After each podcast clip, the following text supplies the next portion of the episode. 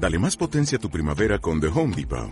Obtén una potencia similar a la de la gasolina para podar, recortar y soplar con el sistema OnePlus de 18 voltios de Ryobi desde solo 89 dólares. Potencia para podar un tercio de un acre con una carga. Potencia para recortar el césped que dura hasta dos horas. Y fuerza de soplado de 110 millas por hora. Todo con una batería intercambiable. Llévate el sistema inalámbrico OnePlus de 18 voltios de Ryobi. Solo en The Home Depot. Haces más. Logras más. Y es un privilegio compartir el mensaje de hoy. Y es un mensaje muy, pero que muy profundo, porque no solamente ha tocado mi corazón, sino que también ha tocado el corazón de mi familia. Y estoy completamente seguro que tocará el tuyo también. Es un mensaje de, de bendición, de atención, de accionar. Es un mensaje de ponerle mucha atención a lo que nosotros estamos haciendo como cristianos, como hijos de Dios.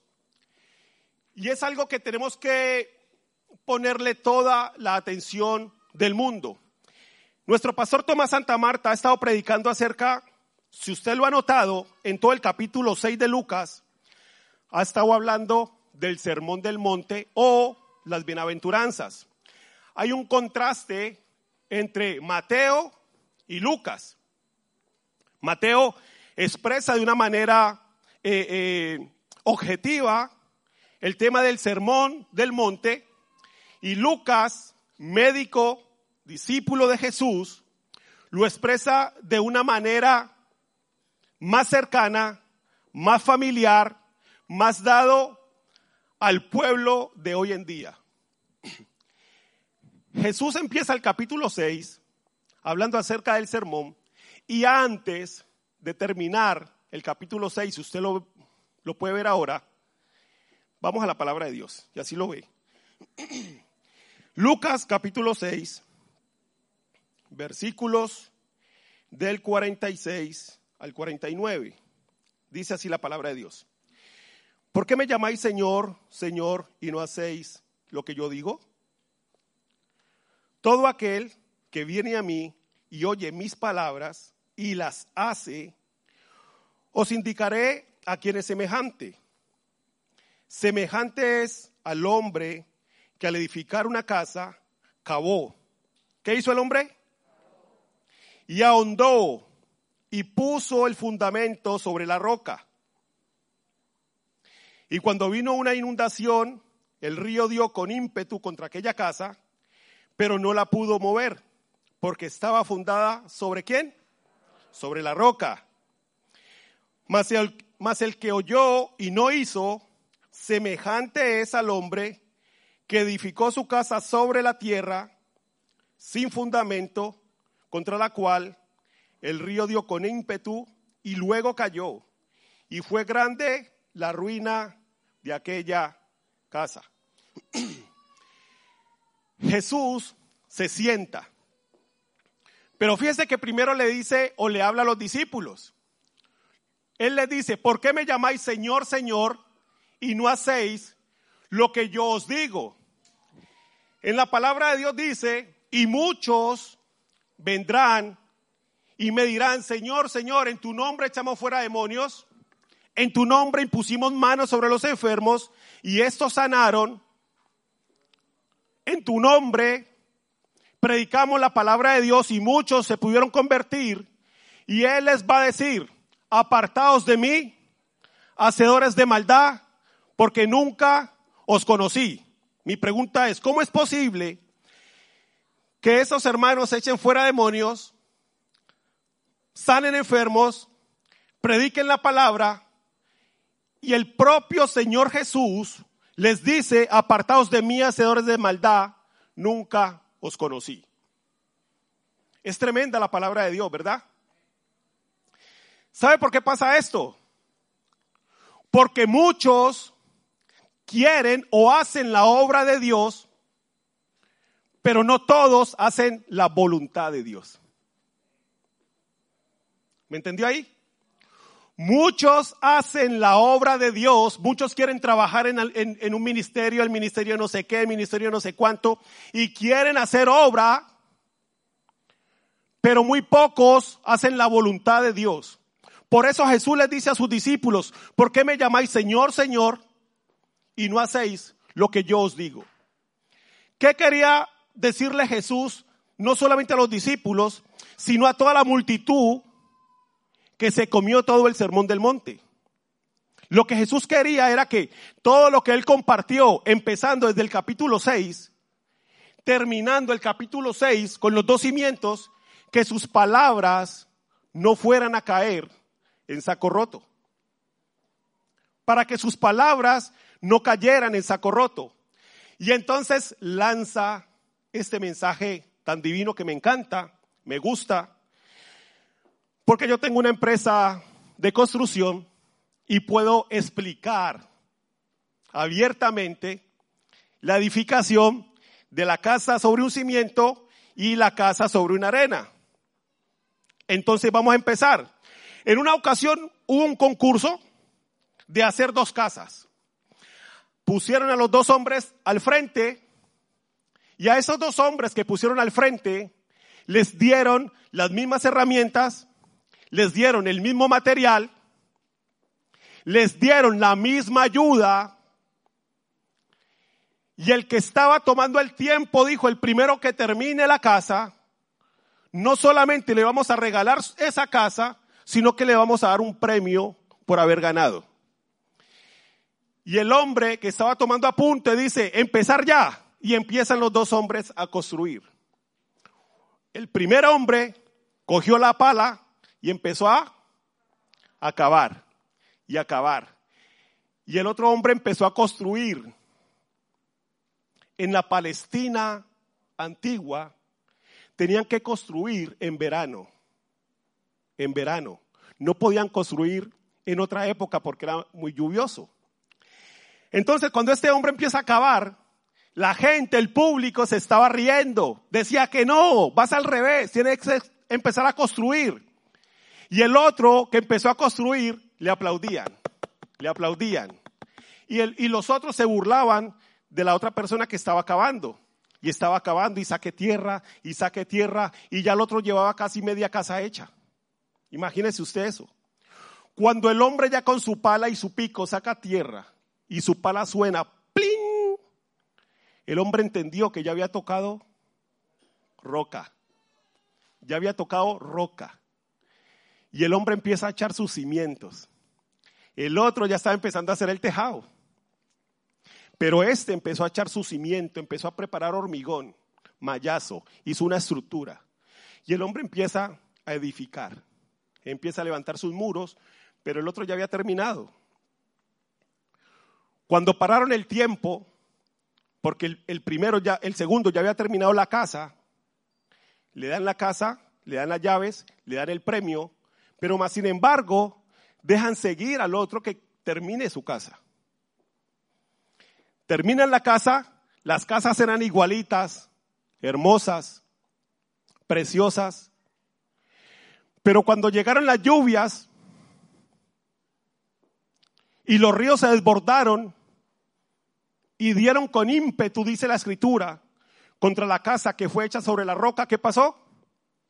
Fue inconmovible, se mantuvo firme. Mientras que la otra que fue hecha sobre la arena se cayó, se desboronó. Su ruina fue grande. ¿Qué quiso transmitirle Jesús? No solamente a sus discípulos, sino a sus oyentes.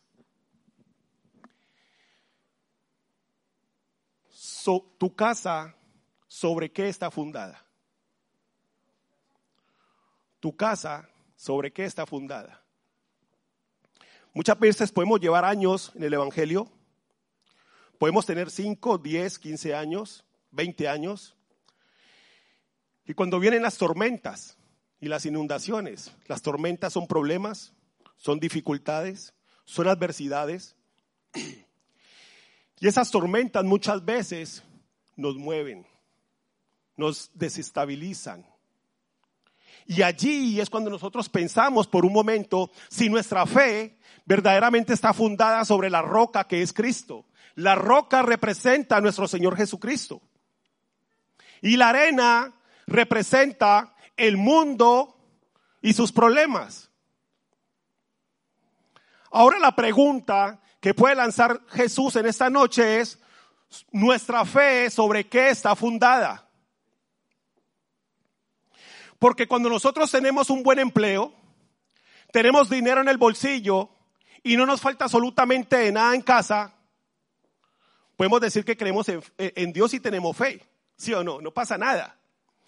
Pero cuando viene la dificultad y el problema,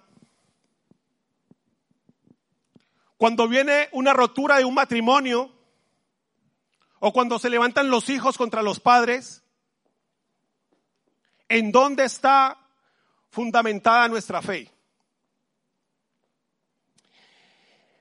El año pasado Dios me dio la oportunidad de, ir a, a Miami y estuvimos en un evento que se llama Legendarios. Legendarios es un evento que se llama Reto Extremo de Carácter. Teníamos que pasar 72 horas en la montaña. Fíjense, 72 horas, tres días en la montaña. Y cuando yo salí de Madrid, yo pensaba que iba a aprender a hacer, a hacer fuego, que iba a aprender a montar una tienda de campaña, pero no fue así. No fue así. Empezaron a tratar con nuestro carácter. Empezaron a sacar lo que verdaderamente había dentro de nosotros. Y es un evento cristiano. Legendario es un evento cristiano.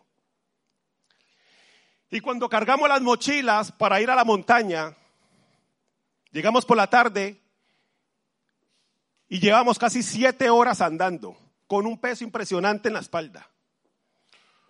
Para mí fue un poco más fácil porque yo pagué servicio militar. Pasé mucho tiempo en el monte. Yo soy de Colombia y saben que los colombianos tenemos conflictos internos dentro de nuestro propio país. Y cuando estábamos caminando, yo me acerco a uno de los tutores, uno de los legendarios, y le digo, varón, nos falta mucho para llegar.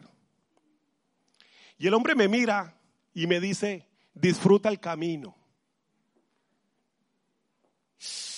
Yo me mordí la lengua, yo seguí caminando, eh, íbamos por tribus, tribus son 10 hombres, son una tribu, y nosotros nos teníamos que cuidar los unos a los otros, que no faltara ninguno. Pusieron a un capitán delante y a mí me pusieron de su capitán, me pusieron atrás. ¿Por qué ponían a una, porque ponían a una persona débil adelante para poder guiarnos a, los demás. Seguimos caminando, yo ya cansado, con ganas de tirar la mochila, con ganas de tirarme al suelo, y usé una estrategia diferente. Y le dije, me le acerqué otra vez al hombre, y le dije, varón, usted está fuerte para caminar. Dios ya ha bendecido tremendamente. El hombre me mira y se ríe. Y yo le digo, ya vamos a llegar. Y el hombre me dice, disfruta el camino. Me provocaba coger la mochila y darle con eso en la cabeza. Y mira que eran también cristianos. Y ahí pude entender, pude entender que nos falta mucho más de Dios en nuestras vidas. Estaba pasando una dificultad yo ahí. Ya estaba cansado, ya no podía más. Pero Dios estaba tratando con mi carácter. Y cada paso que yo daba, yo le decía, Señor, fortaléceme. No me quiero rendir, quiero seguir. Y cada paso que daba me mostraba a mi familia. Me mostraba a mi esposa y me mostraba a mis dos hijas. Y yo le decía, Señor, ¿qué me quieres decir con esto? Y cuando voy dando pasos, nos vamos más acercando, estaba todo oscuro, no sabía si íbamos a llegar, si íbamos a llegar al otro día, no lo sabía. Pero hubo un momento en que perdí la noción del tiempo. Y el Señor me mostraba a mi esposa y a mis dos hijas.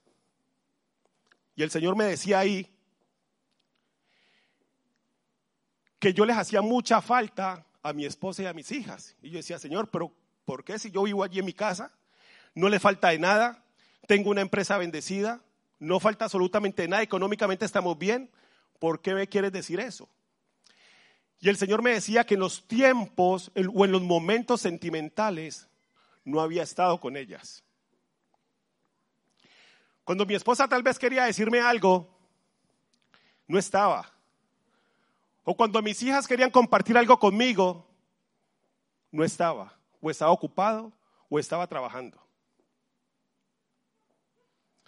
Y el Señor ahí en ese, en ese mismo momento que trató mi carácter, me dijo, tienes que pasar más tiempo con tu familia. Cuando pasamos todo el proceso de 72 horas, que ya terminamos, al otro día fue más fácil, fue en canoa, ya no, ya no teníamos que caminar. Y ahí el Señor empieza a tratar con los muchachos que estábamos ahí. Usted hubiera visto unos, unos hombres grandotes llorando, quebrantados. Habían pastores, habían apóstoles, habían evangelistas. Pero cuando tú llegas ahí a hacer el reto extremo de carácter, lo primero que te dicen es, levanten la mano los pastores. La mayoría levantan la mano, los que son apóstoles. Y el que está dirigiendo dice, pues déjenme decirles que ahora ustedes no son nada. ustedes no son nadie aquí. Ustedes son senderistas. Aquí no hay apóstoles ni pastores ni nada.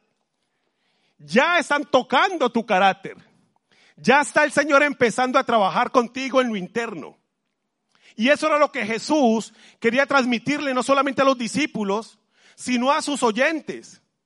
Sobre qué estaba edificando tu fe. Y él lo que les trata de decir es que no seamos solamente oidores de la palabra de Dios, sino que seamos hacedores de ella. El hombre que construyó su casa sobre la arena era un hombre insensato. Era un hombre que no tenía fundamentos. Y así mismo pasa dentro de nuestras propias iglesias.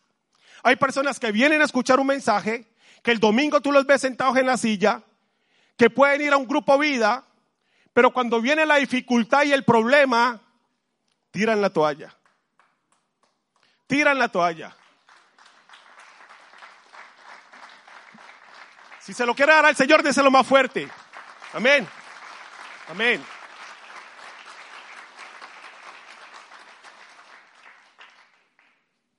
Cuando vino el tema del virus, cuando vino el, COVID este, muchas personas dejaron de venir a, a la iglesia. Es más, en este tiempo han dejado de venir. Por temor, por miedo, y los que han perdido empleo, como que su fe ha menguado y ya no creen más en Dios como antes, cuando les estaba yendo bien. Ahí es donde Dios quería llegar, donde Jesús quería llegar. Si tu fe y mi fe está fundada en la roca que es Cristo, aunque vengan las dificultades, aunque vengan los problemas, aunque vengan las adversidades, nadie nos va a poder mover porque nuestro fundamento está sobre la roca que es Cristo. Amén.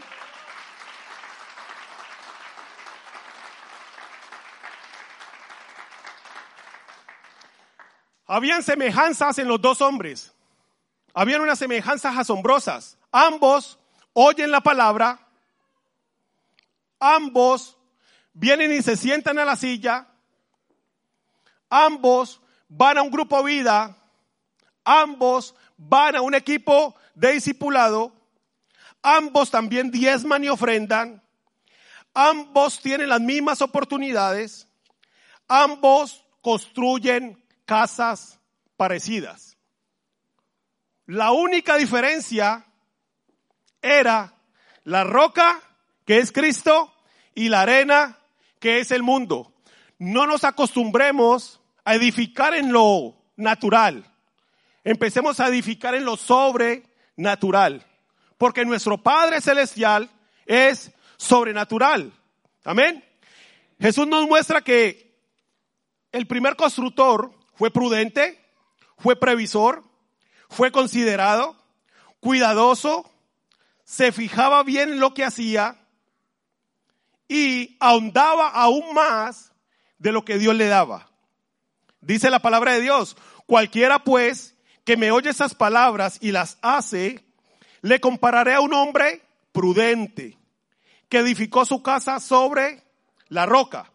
Vamos un momento, si me lo puede poner, eh, Maki. Santiago capítulo 1, versículo 22 al 25. Santiago capítulo 1,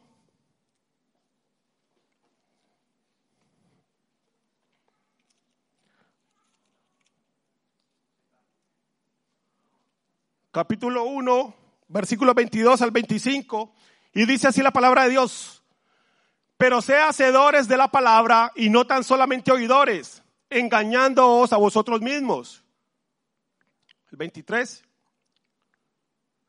Porque si alguno es oidor de la palabra, pero no hacedor de ella, este es semejante al hombre que considera en un espejo su rostro natural porque él se considera a sí mismo y se va y luego olvida cómo era.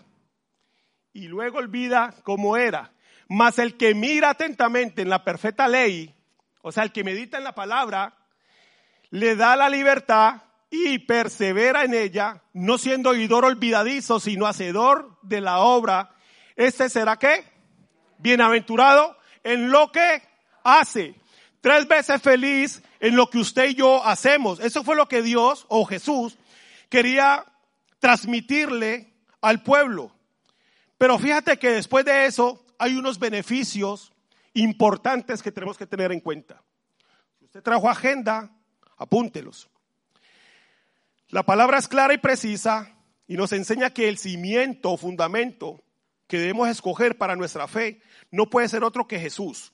Y eso lo vemos en 1 Corintios capítulo 3, Primera de Corintios, capítulo 3, versículos del 9 al 11.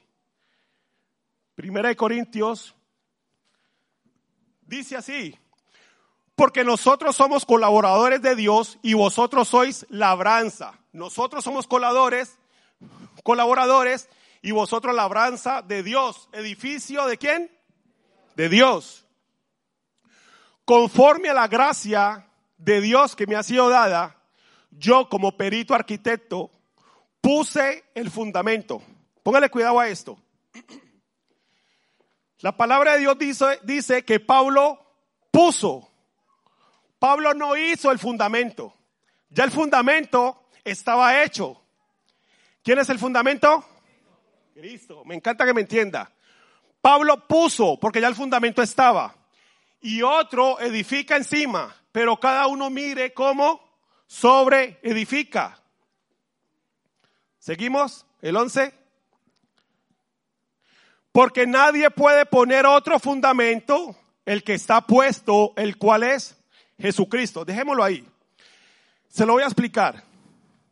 Cuando ya hay un fundamento que es Cristo, nosotros tenemos, nos movemos por redes en la iglesia Nueva Vida. Tenemos una escuela eh, de líderes, tenemos un equipo de líderes, el pastor tiene un equipo de líderes y nos movemos en base a los grupos vida. Hay hogares que tienen grupos vida, ¿vale? Pero nos movemos por diferentes redes, por diferentes equipos. Si el pastor Samuel tiene su equipo de líderes, ese equipo de líderes tiene grupo vida. ¿Me están entendiendo, verdad? Tienen un grupo vida yo no puedo ir a poner un fundamento en uno de los hombres del pastor Samuel, porque ya hay un fundamento puesto. Por eso Pablo dice que el fundamento ya está, pero que mire cada uno cómo sobre edifica sobre este fundamento. No podemos tocar a otras personas que no sean de nuestra red. El apóstol Pablo lo dejó claro. ¿Por qué el apóstol Pablo lo dijo? Porque estaba Apolos y Pablo. Y dice la palabra, Apolos sembró, Pablo regó. ¿Y quién es el que da el crecimiento? Dios. Entonces, como había ese rifirrafe entre ellos, Pablo viene y les dice, hey, señores, ya hay un fundamento. Yo solamente hice poner el fundamento. Cuando predicamos la palabra de Dios, o usted predica la palabra de Dios a alguien, está poniendo un fundamento sobre esa persona. Ahora, esa persona tiene que mirar cómo sobreedifica. ¿Cómo sobreedifica? Nuestra vida espiritual tiene que estar basada en Jesús. Si nuestro fundamento no está puesto en la roca que es Cristo, muy difícil podemos perseverar. Muy difícil. Muy difícil. Pero Dios da una garantía. Vamos a esa garantía. El primer constructor, el que cavó hondo, número uno, va a tener paz por tener seguridad de que su fe es inconmovible, porque su fe está puesta en Jesús. Número dos, va a tener paz porque no habrá tribulación ni pruebas que lo muevan de su lugar. Eso es saber tener identidad. Cuando yo tengo identidad, nadie me engaña. Nadie me puede mover de lo que yo creo. Nadie me puede hacer cambiar para pasarme a otra red o para irme a otro grupo vida. Nadie. Nadie. Por eso es necesario que si tú estás en un grupo vida o estás en un equipo de liderazgo, sé fiel a tu líder. Sé fiel a tu líder. Haciendo esto, cuando tú tengas tu grupo vida, los de tu grupo vida te van a ser fiel a ti. ¿Cuántos dicen amén? Siembra y cosecha. Siembra y cosecha. El tercer punto va a tener paz porque no importa cuán grande o duradera sean las tormentas, Él permanecerá firme. Él permanecerá firme. Pero vamos a ver unas características muy importantes que debemos tener cada uno de nosotros, haciendo referencia al primer constructor o al segundo constructor. El constructor insensato era un hombre imprevisor, necio, holgazán, aburrido, no ondaba, no escudriñaba las escrituras, no se levantaba a hacer su devocional y por eso no tenía conocimiento y no tenía verdaderamente la revelación de parte de Dios para poder edificar su casa sobre la roca. Por eso la edificó sobre la arena. Cuando usted y yo no pasamos tiempo con Dios, cuando vienen las dificultades, ¿quién es el que nos da la garantía de poder sobrellevar esa dificultad? Dios. Entonces, por lo tanto, debemos pasar tiempo con Él. Porque cuando estamos ahí en el problema, Dios nos va a dar la salida. Nadie va a venir a ti a sacarte de eso, solamente va a ser Dios. Cuando una persona viene de un país a otro, es difícil empezar de nuevo, ¿sí o no? Cuesta mucho empezar de nuevo. Y cuando llegamos a un sitio que tal vez no tenemos absolutamente nada, pero que nos dan un cobijo, podemos durar tres días, cuatro días, cinco días, pero ya el sexto día como que estorbamos. ¿Es verdad o no? Decía mi abuela que el muerto y el arrimado a los tres días ya huele mal. Ya huele mal. Y es la realidad de la vida. El único que, que realmente te garantiza una vida estable es Dios. Es Dios. Y por ese motivo tenemos que ser agradecidos con Dios, pero no solamente siendo oidor de la palabra de Dios, sino poniéndola en práctica, poniéndole paticas a la acción, para que nuestra fe verdaderamente se fundamente en la roca. Habían dos fundamentos, la arena y la roca. ¿En cuál quieres edificar? Los veo dudando. en la roca hay que edificar. Sobre la roca, sobre la roca, sobre la roca. Amén. La conclusión de, de esta parábola o de este sermón, uno de los sermones del monte, que nuestro Señor Jesucristo quiso transmitir ya cerrando el capítulo 6. Y es que debemos entender que los cimientos no son visibles. Escuche, yo sé que aquí habrá alguien que trabaje también construcción como yo. Y usted sabe que los cimientos no son visibles. Cuando construimos esa parte allí, hicimos unos cimientos impresionantes, unas zapatas impresionantes. Mi pregunta es, ¿usted la puede ver? No, no, porque esos cimientos son, no son visibles. No podemos ver esos cimientos. Entonces, como no podemos ver esos cimientos, el único que permite que nosotros podamos ver un poco más allá es el Espíritu Santo de Dios. En el transcurrir de nuestro caminar con el Señor, nos vamos a encontrar con dificultades. O alguien le dijo a usted, vente, vuélvete cristiano que ya toda tu vida cambia, ya no vas a tener problema. ¿A quién le dijeron eso? Yo al principio como que lo entendí mal. Porque a, mí me trataron de decir eso. Hace cristiano, vente a la iglesia y ya todos sus problemas son solucionados. Yo me metí de cabeza. Pero cuando me metí de cabeza, acepté a Cristo como Señor y Salvador, empezaron los problemas. Imagínese usted. Empezaron los problemas. Ya me empezó a ir mal en, el trabajo. Ya tenía problemas con mi esposa. Y yo decía, ¿cómo es posible que yo siendo cristiano, que busco de Dios, ¿por qué ahora voy a tener problemas? ¿A usted no le ha pasado eso? ¿No se ha preguntado? Pero es porque Dios quiere trabajar con nuestro carácter. Dios quiere transformarnos de una manera especial y quiere fundar su carácter en nosotros. Y para eso es necesario las pruebas. Por eso es necesario que usted y yo pasemos por pruebas, que tengamos dificultades, porque de esa manera Dios se va a dar cuenta de qué material estamos hechos. Se lo voy a explicar bíblicamente. Por favor, si me puede poner primera de Pedro, y ya estamos terminando. Primera de Pedro, capítulo 1, versículo 7. Capítulo 1, versículo 7.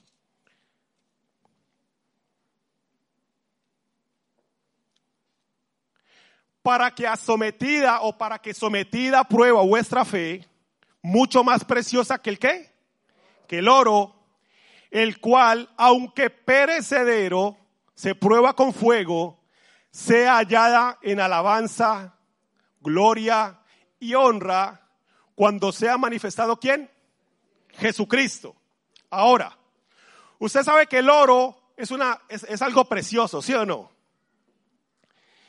Cuando la gente compra mucho oro, en esas prenderías que compran oro, dicen ellos que ellos lo funden y cuando lo funden salen unas escorias, sale como la suciedad del oro y queda lo puro. ¿Sí o no? Entonces, lo puro que ellos extraen es lo que ellos pueden vender de más valor. Ahora, si usted y yo vamos a ser pasados por prueba y vamos a ser pasados por fuego, mi pregunta es, ¿nos va a doler o no? Pueda que duela, ¿sí o no? Pueda que nos duela. Pero como mi confianza está puesta en Jesús, vamos a pasar al otro lado. Aunque vengan tormentas, aunque vengan lluvias, aunque vengan terremotos, mi casa va a ser inconmovible porque mi fundamento está puesto en la roca que es Cristo. Es por eso.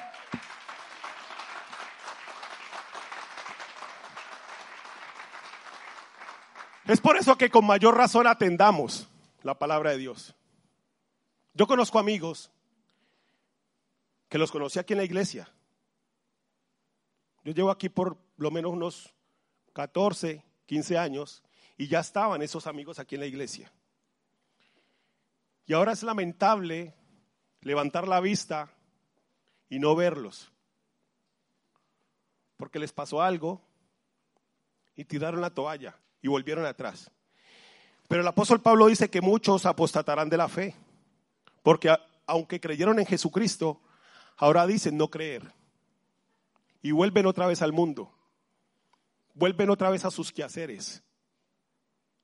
Y es triste ver a un hombre, a una mujer que ha confesado a Jesús como Señor y Salvador y que vuelva otra vez atrás.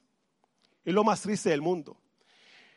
Mel Monroe, que ya murió, un predicador excelente, que le predicaba siempre a los líderes y a los comerciantes, decía que la peor tristeza y la peor desgracia de un cristiano es tener una vida sin propósito.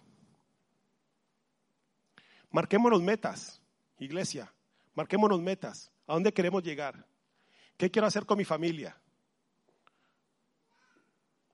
Si usted no ha fundamentado su fe en la roca que es Cristo, llegó el momento de hacerlo.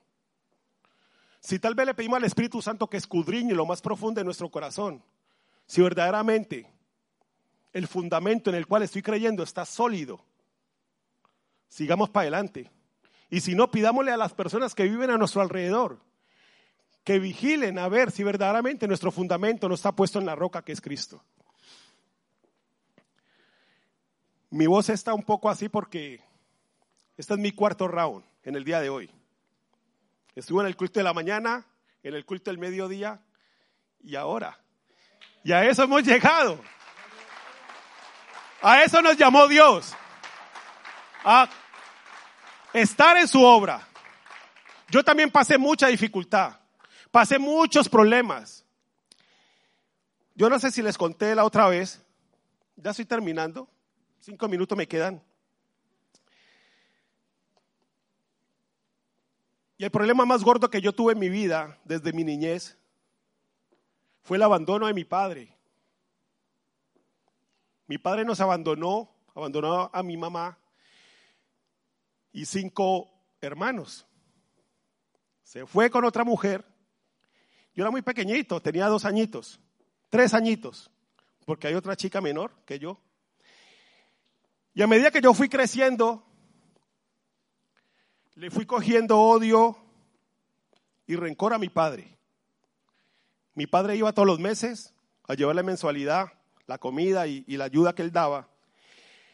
Y cuando yo me daba cuenta que él iba a mi casa, yo me metía a mi habitación, cerraba con llave, pues yo no quería verlo cambio, mis otros hermanos sí hablaban con él, pero yo no. Mi padre es un hombre rubio, de ojos verdes. Mis hermanos son rubios. Yo salí moreno a mi madre, la oveja negra de la familia. Yo salí moreno a mi madre y yo le cogí tanto aprecio y amor a mi madre de verla cómo se levantaba a una enferma a ir a trabajar para sacarnos adelante. En ese entonces los trabajos que solamente habían era lavar ropa y aplanchar ropa a los vecinos. Y más sin embargo ella se levantaba con ese amor, ella nos miraba, yo me acuerdo, yo, yo recuerdo, ella nos miraba, y en esa mirada había un impulso que le salía a ella de ir a trabajar. Y a medida que yo fui creciendo, ese odio y ese rencor también fue creciendo conmigo. Yo me voy a pagar servicio militar, salgo de pagar servicio militar y decidí venirme para aquí, para España, dejando todo, todo eso. Yo pensaba que alejándome de él, la cosa iba a cambiar, pero no fue así. Fue creciendo aún más. Me casé con mi esposa, no supe darle amor a mi esposa. Tuvimos mi primera hija, que ahora tiene 18 años, Kimberly, no sé si algunos la conocen. No supe darle amor a mi hija tampoco. ¿Sabe por qué? Porque yo no recibí amor. A mi madre no le daba tiempo de sentarnos en sus piernas a darnos amor. Yo no supe lo que era eso. Cuando yo llego a los pies de Cristo y empieza Dios a tratar con mi vida, y empiezo a escuchar prédicas del perdón, que tenía que perdonar, que teníamos que perdonar a las personas. Yo me hacía el loco. Yo me hacía el loco porque yo no quería perdonar a mi padre. Era más fuerte lo que yo sentía, lo que había dentro de mí, que yo cerraba mis oídos cuando hablaban acerca del perdón. Pero ya cuando pasas a un liderazgo y tú mismo predicas del perdón y que tienes que perdonar, y tú no has perdonado, por la noche el Espíritu Santo es como si te pinchara. Hablaste del perdón, pero te falta perdonar. Te falta perdonar. Cuando mi hija Kimberly tuvo tres añitos, decidí. Tuve una reunión con mi pastor, en ese entonces mi pastor era el pastor Joaquín Bedoya. Hablé con el pastor Joaquín, él me apoyó y me fui para Colombia con mi hija Kimberly cité a mi papá, Le dije, papá, necesito hablar con usted. Él se sorprendió. Lo cité a la vuelta de mi casa, que había un parque. Pude hablar con él. Le dije que me perdonara por todos los años que yo lo tenía atado a él. Él no entendía en ese momento, después se lo expliqué. Y cuando yo le pido perdón y él me dice, yo no tengo nada que perdonar, hijo, antes perdóname tú a mí. Nos fundimos en un abrazo y algo dentro de mí se desquebrajó. Pero ahí me di cuenta que por muchos años que yo llevara de cristiano, mi fundamento todavía no estaba puesto en la roca que es Cristo. Ahí me di cuenta que necesitaba de Dios. Porque cuando un padre abandona, hay dolor, hay sufrimiento, hay dejadez. Pero Dios me permitió poder hablar con él y poder zanjar las cosas. Yo le presenté a mi hija y papá, aquí está tu nieta. Él se arrodilló, la abrazó, lloramos. Pero yo soy realista. Yo le puedo decir a usted que yo tengo una buena comunicación con mi papá. Pero Dios me está enseñando a amarle. No puedo decir ahora que le amo con todo el corazón porque le estaría mintiendo. Amo a mi madre, amo a mis hijas, amo a mi esposa, tengo una buena relación con mi papá, pero yo le estoy pidiendo al Espíritu Santo que me ayude a amarlo. Y eso quiere decir que todos los que estamos aquí necesitamos de Dios todos los días. Que nuestra fe se fundamente en la roca. Amén. Invito a que se ponga de pie. Vamos a orar, vamos a darle gracias a Dios.